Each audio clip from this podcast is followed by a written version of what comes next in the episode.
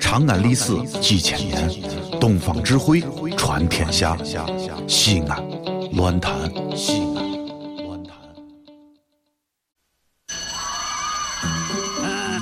同学们，上课了，下面我来点名：杨玉环、到李莲英、大拿破仑、I'm here、卓雅。哟呵呵，神片小课堂，底雕开枪，都别说话了。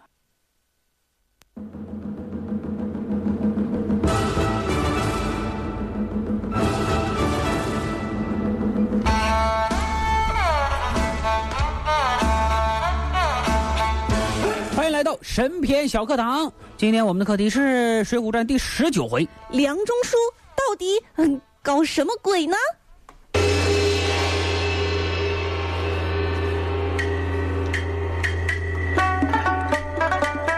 今天说这梁中书啊，嗯，呀哈，嗯不得了，怎么了？有一通病，什么通病啊？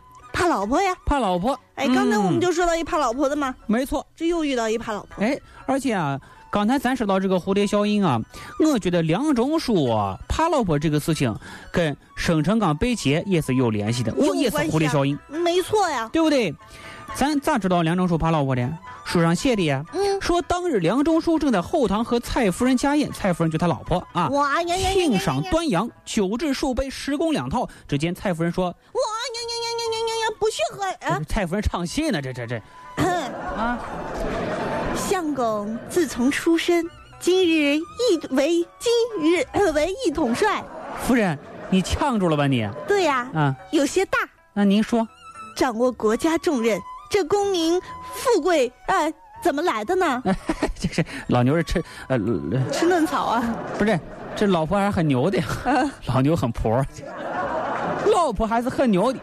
对呀、就问他了，说一说，你说你你一直当官到现在，咱们家怎么就奔小康了呢？对呀，这意思就是说，这查老公的工资卡呀，这是啊。打底细呀、老公当时很软弱，两 师姐自幼读书，怎么叫我师姐呢？是师姐是我，啊，呃，自幼读书颇知经史，人非草木，岂不知泰山之恩，提携之力，感激不尽。哎，两口子这么说话，不得笑场一个？那就是哪有呃，你老公跟你说话是自幼什么什么什么，你不一大嘴巴上去了啊？好好说话，就是啊啊，梁中书的这个荣华富贵啊，他自己说的，是从他岳父蔡太师那个地方得来的。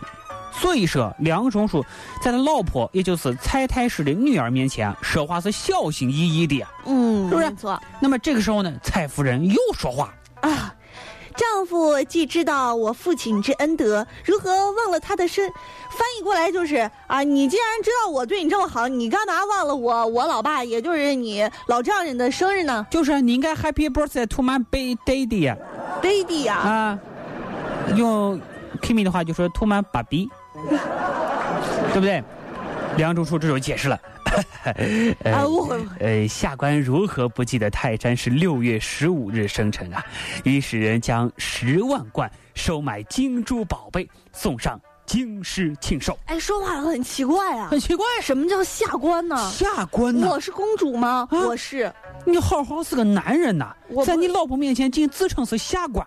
那我是公主吗？我是哈哎，。对，你你你你当然不是公主了，是不是？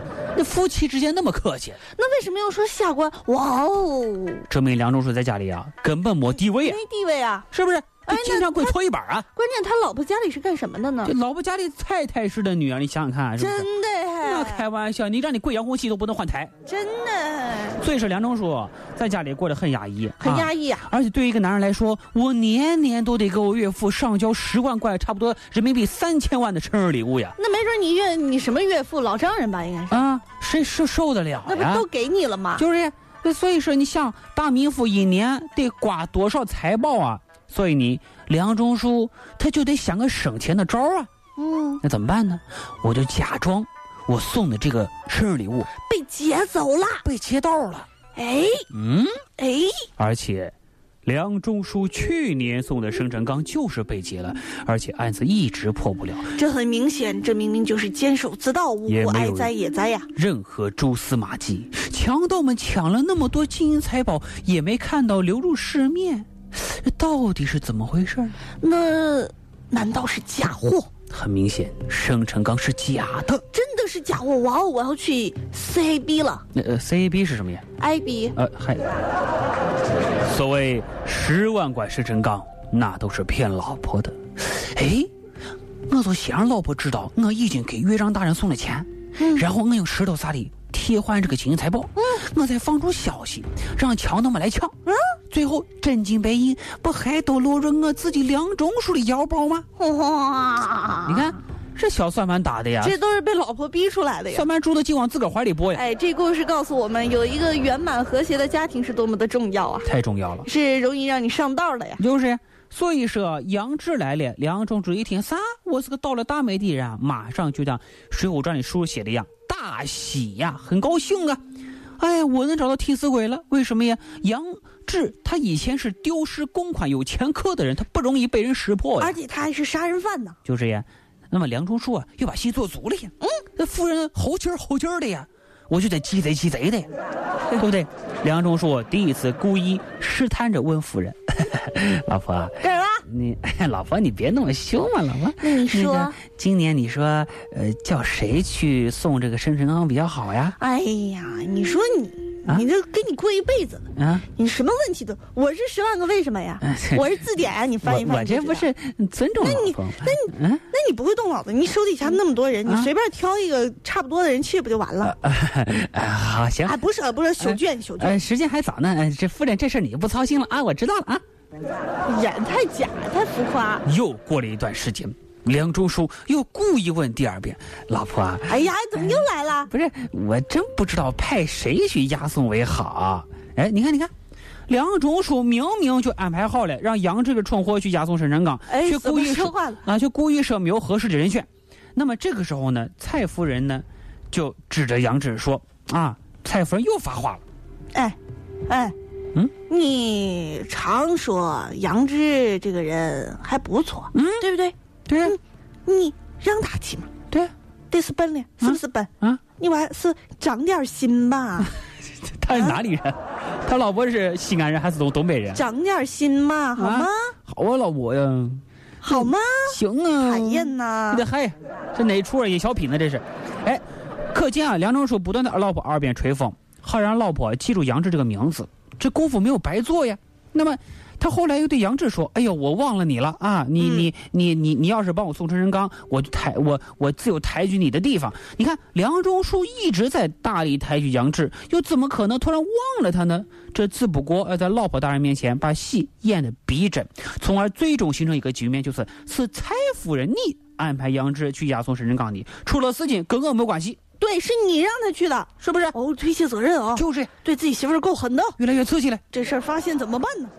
后来啊，杨志押送沈辰纲，这个十个单子里头究竟装的是啥，杨志根本就不知道。嗯，反正这个片儿一封，他也不能看。替罪羊啊，哎，这个事情呢，只有两个人知道，只有几两老赌官和两个虞侯可能是清楚的。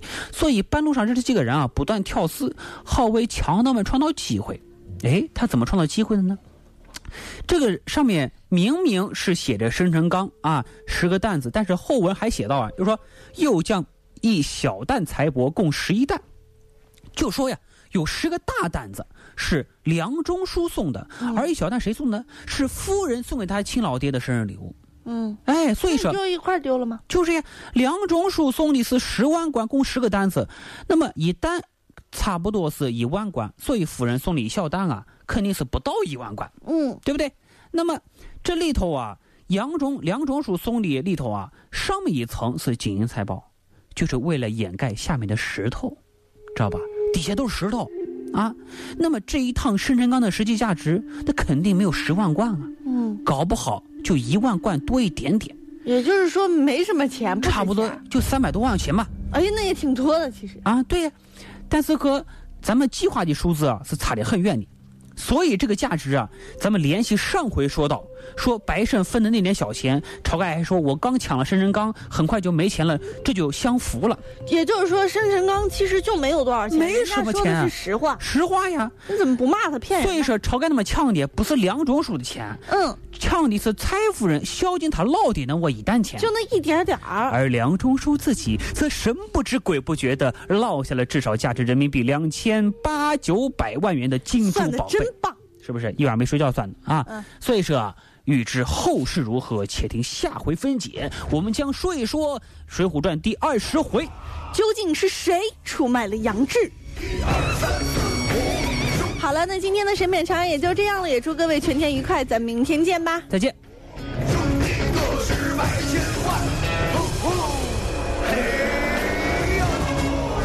兄弟相逢三杯酒，兄弟论道两杯茶，兄弟上阵一群狼，兄弟拉车八匹马。哦吼！兄弟相逢三碗酒，兄弟论道两杯茶。兄弟投缘似海情，兄弟交心无车话。兄弟思念三更梦，兄弟怀旧伴天下。兄弟今生两。全世界只有一个说陕西话的电台，就是西安乱坛。